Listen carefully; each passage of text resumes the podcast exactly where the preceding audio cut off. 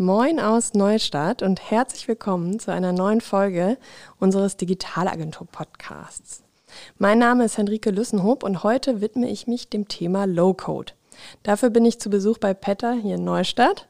Was genau Petter macht und was äh, Stadtwerke mit Low-Code zu tun haben, dem gehe ich heute mit Dieter Lindauer, Geschäftsführer von Petter, auf den Grund. Hallo. Ja, hallo, auch von meiner Seite. Ja, schön, dass du da bist, beziehungsweise dass ich heute hier sein darf. Ähm, vielleicht stellst du dich einfach mal kurz vor. Ja, also mein Name ist Dieter Lindauer und ich bin Geschäftsführer der PETA GmbH. Die PETA GmbH ist eine Digitalisierungstochter der, der Stadtwerke Neustadt und ich bin auch Geschäftsführer der Stadtwerke Neustadt. Von daher auf, äh, auf mehreren, tanze ich so auf mehreren Hochzeiten, aber die PETA ist eben für unsere Digitalisierung zuständig. Ja, sehr gut. Da werden wir auf jeden Fall gleich nochmal tiefer einsteigen. Ähm, vielleicht ganz allgemein erstmal zum Thema Low-Code. Ist ja oft so, dass ein Unternehmen eine neue Software einführen möchte, die ist dann teuer und ja, im, im schlimmsten Fall ist sie am Ende gar nicht so, wie der Kunde es bestellt hat. Ähm, nach einem langen Prozess, da ist gerade Low-Code eine Low-Code-Umgebung ähm, die Möglichkeit, da mit, ja, mit visueller, visuellen und grafischen Elementen sich selbst ein ja, passendes Programm zusammenzuklicken. Das ist vielleicht so ganz grob das, was wir von Low-Code oder unter Low-Code verstehen. Also da wäre dann die Entwicklung von neuen digitalen Business- und Verwaltungsprozessen deutlich schneller und Zeiteinsparung möglich. Vielleicht nur mal so als Hintergrund zum Thema Low-Code. Da stellt sich dann für mich gleich die Frage, was genau macht denn Petter in dem Bereich und wie ist es zu Petter gekommen? Ja, also Petter äh, macht eigentlich schon ein bisschen genau das, was du gesagt hast, mhm. nämlich an sich Prozessautomatisierung und es äh, und eben nicht, ähm, ja, nicht APA, also nicht Prozessdigitalisierung, ähm, sondern tatsächlich Automatisierung im Sinne von, alle kennen so das, ich sag mal, man bestellt etwas auf der Frontend-Seite, also auf der Webseite und, äh, und dann hat man ja ein bisschen so das Amazon-Feeling und äh, geht es dann eigentlich weiter zum, zum Versandhändler, zum Logistikhändler oder auch, äh, wie erfolgt eigentlich nach innen die Abrechnung? Und bei ganz vielen auch, ich sage jetzt mal, mittelständischen Unternehmen endet das dann ganz oft auf der, manchmal schon gar nicht auf der Webseite, also manchmal gibt es gar keine Klickstrecken und Bestellstrecken, aber manchmal dann doch, aber die enden dann alle und führen dann meistens zu einer PDF oder zum, zum Datensatz oder zu einer E-Mail. Und eigentlich kann man die dann schlecht weiterverarbeiten. Und äh, Petter macht eigentlich nichts anderes. Sie automatisiert, digitalisiert Prozesse und zwar, dass die Bestellstrecken und die Klickstrecken dann auch nach innen geführt werden und vernetzt werden mit dem Abrechnungs, mit der Abrechnungssoftware oder auch mit Logistikern oder mit anderen Portalen oder mit anderen Softwareanwendungen. Die müssen nicht nur aus innen, also nicht nur von innen kommen, sondern können auch äh, von also auch andere Softwaren sein. Mhm. Und deswegen verstehen wir uns so, also wir, wir bringen Datensätze von A nach B und zwar wir vernetzen tatsächlich Softwarelösungen. Und äh, jetzt kann man das natürlich auch ein bisschen IT-technischer ausdrücken. Also wir schaffen so eine Art Integration Layer zwischen bestehenden Softwarelösungen, mhm. die es in jedem Unternehmen gibt. Also in der Energiewirtschaft ist das gerne mal SAP oder, oder Schleupen oder, oder Microsoft Navision. Und ähm, aber in anderen Industrie- und äh, kleinen mittelständischen Unternehmen gibt es eben auch Spezialsoftwarelösungen und die vernetzen wir. Mhm. Da kommt mir auch gleich dieser Begriff Medienbrüche mhm. so in den Kopf. Ne? Also dieses, was du auch gerade beschrieben hast, ich bestelle was und dann bekomme ich irgendwie eine PDF, die ich vielleicht ausdrucken muss und mhm. doch nochmal ein Häkchen setzen. Ähm, also das wäre so genau das, was ihr euch nicht vorstellt, wie es sein sollte. Genau, also, eine, also ich sag mal, das, das Schlimmste ist, und das, das mussten wir auch leidvoll erfahren, ähm, und da vielleicht auch, Petter gibt es jetzt seit drei Jahren. Ähm, und äh, als wir hier mit den Glasfaser, mit dem neuen Geschäftsfeld Glasfaser, mit Rasant äh, in den Markt gegangen sind, hatten wir eben 2000 Papierverträge äh, auf, auf die Schnelle generiert und äh, und das war eigentlich eine mittlere Katastrophe, weil, weil wir über ein Jahr gebraucht haben, diese Papierverträge in, also ich sag mal, qualitativ hochwertig in, ein, in unsere Abrechnungs- und, und in unsere Carrier-Software zu bringen. Und äh, eine ausfüllbare PDF, wie du sagst, ist eigentlich dann der nächste Schritt, also Papiervertrag, dann ausfüllbare PDF.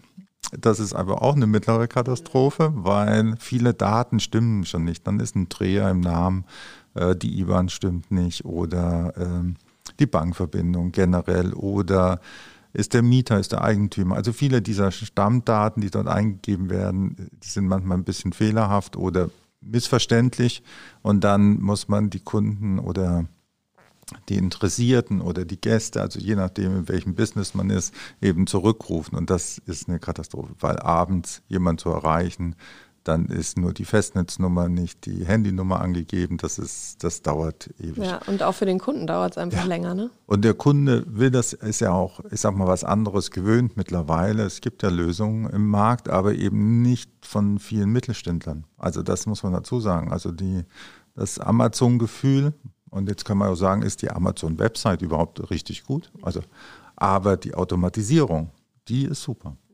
Und äh, für uns ist einfach so, wir haben auch das als, naja, als Ziel, ähm, ähnlich äh, digitalisiert unterwegs zu sein. Und, und Low-Code bietet einfach die Basis dafür. Ja, also ihr habt es äh, selber erspürt, gemerkt, ihr habt ein Problem und musstet es lösen.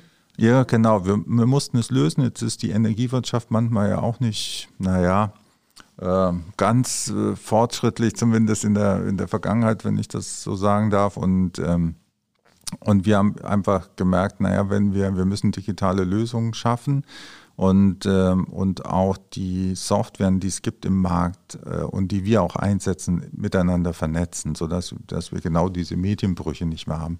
Und das haben wir, das haben wir jetzt sehr erfolgreich getan, sodass wir jetzt nicht nur für uns selbst äh, die Lösung schaffen, sondern auch für andere Stadtwerke, also auch für für andere Kunden. Also wir mhm. haben tatsächlich Kunden aus, aus der Energiewirtschaft, die eben unsere, unsere Lösung jetzt schon einsetzen. Ja, ja das habe ich auch auf eurer Website gesehen. Da ist ja schon eine Liste an äh, unterschiedlichsten Kunden, die schon mitgemacht haben. Ähm, ihr schreibt da auch aus der kommunalen Energiewirtschaft für die kommunale Energiewirtschaft.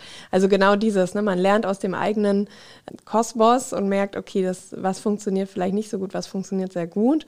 Und hat, damit habt ihr ja ein sehr maßgeschneidertes Produkt und Erfahrungen, die ihr mit reinbringen könnt. Ja, also Low-Code, weil du auch vorhin dann nochmal gefragt hast, Low-Code und wann gibt es Pattern und wieso eigentlich Low-Code? Mhm. Äh, und Low-Code ist eigentlich ja eine sehr gute Basis, um zu entwickeln, weil man eben nicht auf die 0 und 1 runter muss und auch nicht codieren muss, sondern eben nach Mustern äh, programmieren und diese Mustersätze eben aneinander zu fügen. Und Patter heißt ja auch, wenn man das, wenn ich den Namen gleich erklären darf, ja. Patter heißt ja eigentlich mit Mustern Design, also Pattern, das kommt eigentlich auch aus der, aus der Grafik, aus, aus der Designwelt und aus der Entwicklerwelt. Und das ist nichts anderes wie mit Mustern äh, entwickeln. Und so haben wir eigentlich auch den Namen abgeleitet äh, für, für unsere Tochterunternehmen. Wir haben jetzt mittlerweile 13 Entwickler. Also das ist auch nicht mehr ganz äh, so klein und, ähm, und auf der Seite ist die, diese Low-Code, man hat halt immense Geschwindigkeitsvorteile in, in der Automatisierung. Man kann eben vorgestaltete oder vorentwickelte äh, Programmierung aneinanderfügen. Und man kann sich so vorstellen, naja, also prüfe den, den Schritt A und wenn du es geprüft hast, dann bring es in ein JSON-Format und, und dann in dem JSON-Format übergebe es äh, wiederum der Software Y. Und das kann man eben, das muss man nicht mehr im Detail programmieren, sondern man fügt eben Muster zusammen und das bringt einen erheblichen Geschwindigkeitsvorteil und auch Kostenvorteil. Also man hat ganz viele Nutzenaspekte da mhm. drin.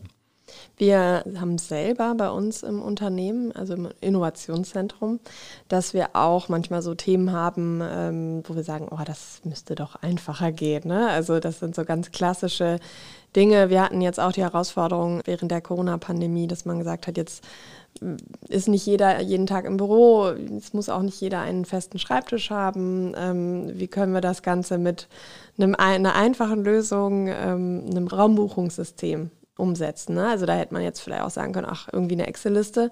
Wir haben einen Kollegen, Georg, der ähm, sich da einfach reinfuchst und äh, der sagt hier, ich, ich bastel uns da was und habe recht schnell eine Lösung da. Also weil du auch sagst, es geht schnell. Ne? Und wir hatten vorhin auch darüber gesprochen, es muss einzelne Personen geben, die auch sagen, ich beschäftige mich da jetzt mit. Ne? Ich bin vielleicht gar kein, also ich bin dann kein ähm, Softwareentwickler, also muss ich ja auch nicht sein, äh, muss aber ja schon eine gewisse IT-Affinität haben, ähm, mir auch vorzustellen, wie kann man etwas dann vielleicht in so ein anderes Muster bringen, ne? dass das vielleicht auch mit anderen Programmen auch funktioniert. Wie wichtig ist das gerade bei Unternehmen? Also wenn die sagen, wir wollen vielleicht damit starten, wir wollen Low-Code für einzelne Prozesse integrieren. Ja, also Low-Code hat äh, viele Vorteile. Also ein Vorteil ist zum Beispiel, äh, man kann sich Prozessschnipsel nehmen. Also man kann zum Beispiel sagen, ich habe noch, also das typische Beispiel ist ja im Personalmanagement, jemand geht auf Fortbildung, es gibt einen Fortbildungsantrag, mhm. Äh, der ist meistens ganz oft noch in Papierform, dann unterschreibt der direkte Vorgesetzte, wenn man einen Betriebsrat hat, vielleicht auch noch und, und dann irgendwann der Geschäftsführer oder und meistens hat man so zwei, drei Unterschriften auf diesem, auf diesem Blatt Papier und äh, dann hat man so einen Genehmigungsprozess, aber man hat ja keinen digitalen Workflow. Das ist eigentlich so ein Prozess, Schnipsel, der ist relativ leicht zu digitalisieren. Und jetzt, man braucht im Unternehmen eigentlich zwei Dinge. Das eine ist, man braucht schon jemand in der IT, das haben die meisten auch ähm, mittelständischen Unternehmen, eben eine, eine kleinere IT-Abteilung oder auch ein, der, und da wäre es gut, wenn der ein bisschen Affinität für Low-Code hätte mhm. oder sich für die Technologie interessieren würde. Und dann kann man sich sehr viel aneignen. Also es gibt tatsächlich unterschiedliche Low-Code-Plattformen. Man kann sich das äh, auch in der Recherche, man kann Webinare äh, besuchen, man, man, hat dann bestimmte Fortbildungen zu Low-Code und äh, mit einer hohen IT-Affinität. Und dazu muss man jetzt nicht Informatiker sein, und es auch gar nicht studiert haben, aber man, man, muss eine gewisse Affinität haben. Und dann kann man tatsächlich solche einfachen Entwicklungen auch selbst durchführen oder man kann natürlich jetzt auch Pattern, aber es gibt auch andere Nutzen, äh, die einfach schon gewisse äh, vorgefertigte Lösungen mitbringen, die dann adaptiert werden in das Unternehmen, weil ja auch die Schnittstellen anders sind, die Software, wo man sich andockt oder die API-Schnittstellen nutzt oder eine CSV-Datei äh, zu wechseln geht immer. Aber das, das kann man dann einfach nutzen. Aber es ist einfach sehr schnell möglich. Also man braucht ein der ein bisschen äh, Leidenschaft dafür entwickelt. Ja, ist ja bei vielen Themen so, ne? Ja, und also was ich mir dann vorstelle, dann habe ich irgendwie viele Prozessschnipsel. Genau, da habt ihr ja, also wirkt es jetzt für mich recht so ein, so ein ganzheitliches Bild, ne? dass ihr schon sagt, wie verknüpfe ich die alle miteinander. Weil beispielsweise, ich habe jetzt einen so einen Prozessschnipsel und noch einen anderen. Im besten Falle werden die ja schon auch miteinander verknüpft, weil vielleicht hat das beides was mit Personal zu tun und ähm, dann kann ich am Ende Urlaubsantrag und Weiterbildungsantrag äh, in eine Person fließen lassen. So, ne? Ähm, da könnte ich mir vorstellen, braucht man dann schon eher ein bisschen mehr diesen Plattformgedanken. Ja, also die, die Low-Code-Anbieter und die Low-Code-Plattformen können natürlich viel mehr. Wir Jetzt für uns selbst, wir nutzen das in, auf der technischen Seite. Also wir haben so den, den digitalen Hausanschluss, wir haben äh, Einspeiseportal. Mittlerweile gibt es ja in der Energiewirtschaft ganz viele Photovoltaikanlagenbetreiber, und also jetzt für Großanlagen, äh, Freiflächen, Dachanlagen und jetzt auch Balkonkraftanlagen. Die verkaufen wir auch. Also wir, wir nutzen es auch wiederum selbst für uns. Und äh, dann haben wir auch das Thema so Einspeiseportale, die wir schaffen für den Kunden, damit er einfach seine Daten und seine Anmeldung äh, relativ einfach schafft. Aber digitaler Hausanschluss, wir nutzen es auf der Bestellstreckenseite für Photovoltaik, für Balkonkraft, für Wallbox, aber auch äh, als Wechselportale, wenn der Kunde von, von einem anderen äh, Stromlieferanten zu uns wechseln möchte. Ähm, dann haben wir genau im Personalbereich, also wir nutzen es eigentlich, und das ist auch der Vorteil von Low-Code, man kann es eben für alle betrieblichen Belange nutzen. Also zum Beispiel Redispatch bei 2.0 ist bei uns ein Thema, da geht es um, um äh, Leitstelle, also praktisch um Steuerbarkeit äh, und Datentransformierung auf der Netzseite und hin zur Leitstelle. Also relativ komplexes Thema, auch dafür nutzen wir Low-Code.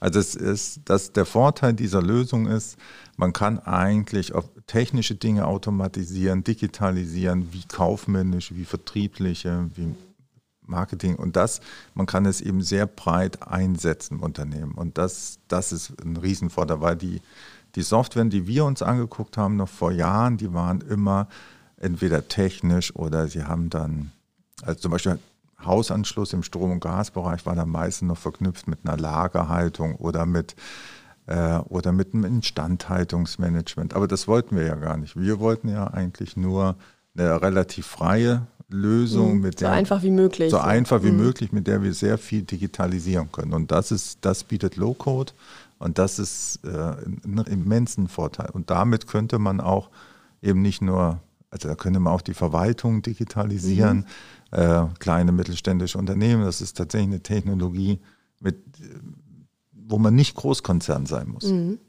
Ja, das passt sehr gut. Also da frage ich mich, wie, also gerade als ihr das vielleicht hier für euch als Stadtwerke so integriert habt, wie ist das für die Mitarbeitenden? Gab es da viel Umstellung? Also dass man da auch sagen musste, hier, wie nehmen wir euch denn alle mit? Ja, also jetzt kann man es im Podcast ja nicht sehen, aber, ja. aber neben mir sitzt auch Steffen vom Marketing und ich will mal sagen, man braucht schon ein bisschen Leute, die das Marketing technisch mit, mittreiben, die da auch Überzeugung haben.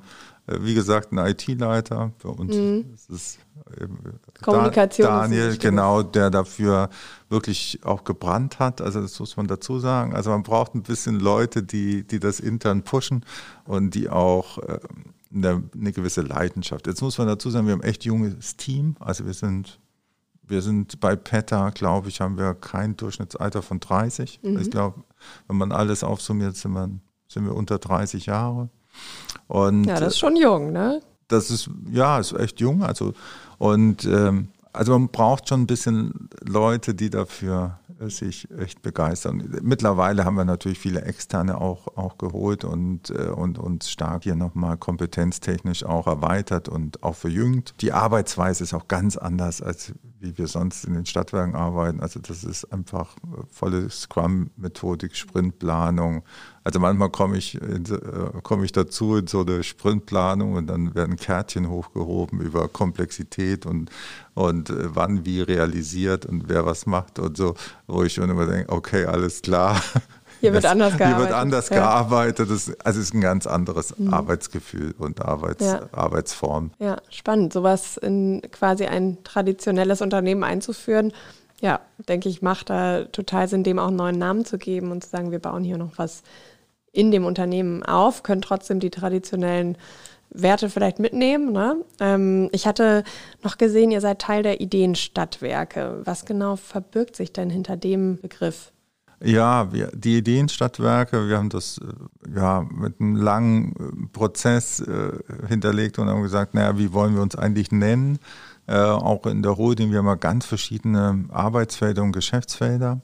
Und, ähm, und dann hatten wir herkömmlich immer so einen Namen, also unsere Holding hieß dann Wirtschaftsbetriebe und dann haben wir gesagt, da versteht kein Mensch was darunter, mhm. also was ist das? Und, und die Ideenstadtwerke ist eigentlich so der Marketingbegriff Begriff, wo wir alles bündeln und wir bauen ja kalte Nahwärmenetze, also klimaneutrale Wärmenetze.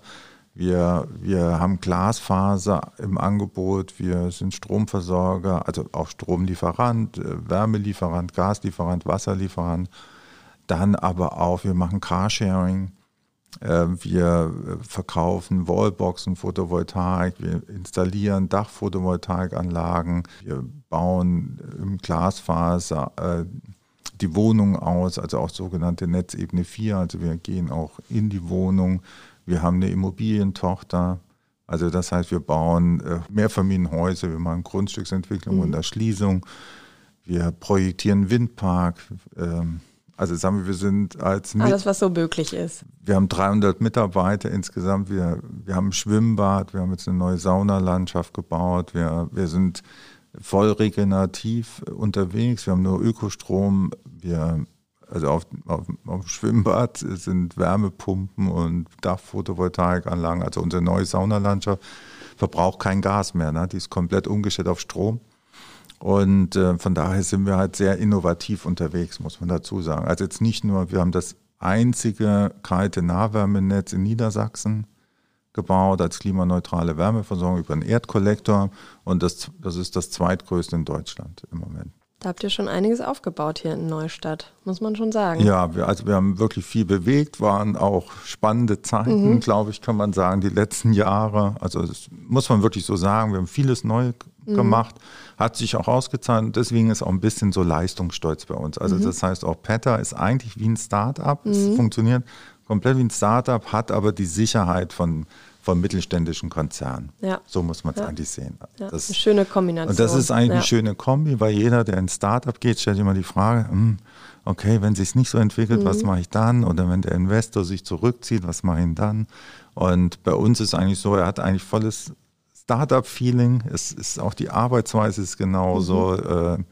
äh, Selbstbest hohe Selbstbestimmtheit, aber halt auch die Sicherheit. Du hast gerade ganz viel aufgezählt, was ihr alles schon macht. Ähm, auch vieles, was so in die, auch Richtung Mobilität, ähm, gerade innovative Themen.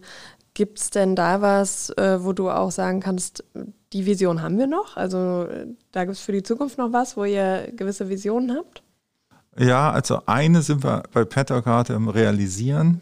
Äh, und das ist das äh, Kundenportal. Also das hört sich einfach an, äh, nämlich eine Kundennummer, alle Leistungen in einem Kundenportal. Mhm. Und das ist echt nicht trivial, weil man so viele Leistungen hat. Also bei uns ist ja so, der Kunde ist vielleicht Balneum-Kunde, also Schwimmbad- und Saunakunde, er ist aber vielleicht Stromkunde, Wasser, mhm. Gas, Wärme, er ist vielleicht auch Glasfaser, aber er ist vielleicht auch Parkraumkunde, also vom Parkhaus. Oder ähm, äh, er wohnt als Mieter bei uns oder er hat eine oder er hat eine Photovoltaikanlage oder eine Balkonanlage. Also und wir wollen eben alles in einem Kundenportal. Also wenn du dich dann bei uns einloggst, hast du eine Kundennummer und du siehst alle Leistungen und kannst alle Rechnungen sehen, alle Leistungen, kannst es anpassen. Und das ist in der Branche eigentlich sehr, also das gibt es heute noch nicht. Und da sind wir jetzt knapp davor, wir sind am am Launch-Termin und dann wiederum das Kundenportal natürlich verbinden mit den Abrechnungssoftwaren. Sind ja sehr unterschiedliche Prozesse, die man genau. auch hat. Ne? Und man, muss auf, man muss auf, genau, man muss auf unterschiedliche Töpfe zugreifen und die Daten auch wieder herauskriegen. Und da sind wir echt, haben wir durch Loco, durch Petter, durch in unser Entwicklungs-Know-how echt ein Pfund im Moment und sind da eben im Lounge und da haben wir heute Nachmittag, glaube ich, schon einen Präsentationstermin. Oh. Da sind wir richtig dabei und das ist eigentlich schon so eine Zukunftsvision, die hatten wir schon vor, naja, zwei Jahren.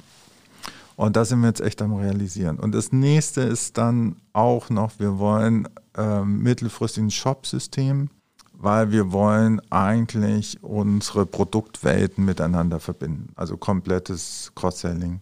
Und das ist das bei vielen mittelständischen Unternehmen, die haben auch eine hohe Diversifikation oder Diversifizierung in ihren Produkten, aber sie kriegen sie vertrieblich eigentlich schlecht äh, miteinander verbunden oder nicht digital miteinander mhm. verbunden. Und da glaube ich, da ist noch ganz viel, ja. viel drin.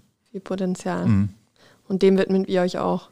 Ja, den ja. widmen, also da, da glauben wir, ist noch richtig viel Potenzial. Ja. Und also auf der Vertriebsseite, aber auch auf der Kostenseite. Mhm. Kosteneinsparung. Also das, Kosteneinsparung, ja. Digitalisierung. Ja. ja, spannend. Ähm, gerade zu sehen, wie sowas dann, was man vielleicht selber gelernt hat, wo man selber gemerkt hat, die Schwierigkeiten haben wir, und dann zu sagen, dass äh, daraus machen wir auch ein Angebot ähm, für andere Unternehmen. Also da lohnt sich es auf jeden Fall mal anzuschauen, was ihr so macht. Würde ich da auch äh, sehr stark empfehlen und verlinke auch nachher eure Seite auf dem Podcast, also ist so in den Show Notes.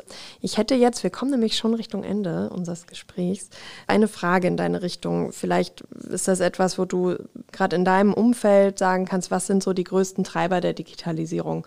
Gerade wenn wir jetzt über Low-Code sprechen, was gibt es so, wo du sagen würdest, da entsteht einfach sehr viel, da geht die Digitalisierung sehr stark voran? Also es versteht ja jeder unter Digitalisierung ein bisschen was anderes und auch jeder Politiker sagt ja immer Digitalisierung, aber viele meinen da glaube ich äh, eigentlich Apps, ne? also mhm. praktisch Handy-Apps und man hat eine App und das ist ja ganz toll und man kann über die App ein Auto buchen mhm. und so und dann hat man so ein bisschen oder vielleicht auch noch ein bisschen Tracking. Also jeder mhm. kennt so DHL und dann kann man sein Paket tracken und so weiter und so.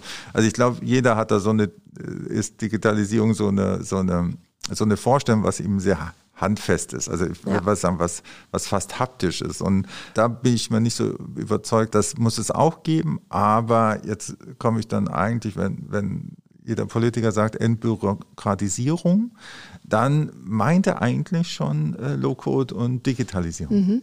Im Endeffekt ist das, wenn, wenn er das tatsächlich so in, in die Umsetzung bringen will, kommt er an dieser Technologie gar nicht vorbei, mhm. weil, weil man einfach äh, Papierprozesse, manuelle Prozesse zumindest auf, bei Massenprozessen auf ein Mindestmaß zurückbringt. Also man, man hat dann noch manuelle Prüfprozesse, aber alles andere läuft digital. Und das ist, das das wird oft gar nicht genannt, weil, weil das so gar nicht im Fokus ist. Und das andere, was verstärkt kommen wird, ist so Sensorik, also IoT-Anwendung, also praktisch äh, wir messen, wir steuern. Und da sind wir auch dran, also wir sagen dann messen, steuern, regeln dass wir zum Beispiel über das Glasfasernetz einfach die Anlagen steuern können. Und zwar in Echtzeit. Also wir, wenn, wenn wir einen Befehl geben, kommt er auch in der Millisekunde dort an und er kommt gesichert an. Und äh, das, das wird auch stark zunehmen, dass man einfach viel mehr Anlagen hat, äh, auch, auch regenerative Energieanlagen, die einfach steuerbar werden müssen. Und der Rest ist dann ein bisschen Sensorik, was auch wichtig ist. Also wir, wir haben auch ein Projekt mit der Region Hannover, da geht es um Moorbrandprävention. Mhm. Also Sensorik zu verbauen, die dann ein Signal geben, wenn dort Hitze entsteht.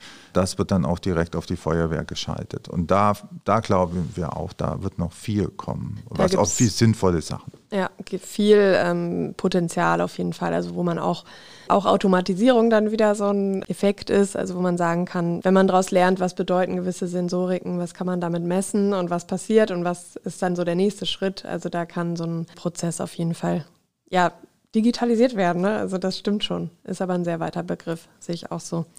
Genau, es sei denn, du hast noch irgendwas, sonst würde ich sagen, wir kommen zum Ende. Ja, du ja, bestimmst. Ich bestimme. ähm, vielen Dank für deine Zeit, für das äh, nette Gespräch zu dem Thema. Wie gesagt, ich verlinke die Website auch in den Show Notes, wenn man da nochmal reinlesen will, schauen will, was sind bei euch auch so Use Cases, was sind Projekte, die ihr gemacht habt. Wer mag, wendet sich auch mal gerne an uns, an das Innovationszentrum Niedersachsen und die Digitalagentur. Und ja, ich hoffe, wir konnten unseren Zuhörerinnen und Zuhörern ähm, Neues beibringen zum Thema Low-Code-Prozesse. Da hoffe ich, dass alle ein bisschen was mitnehmen konnten. Wie können auch kleine Unternehmen damit starten und einfach ähm, Prozesse intern zu vereinfachen.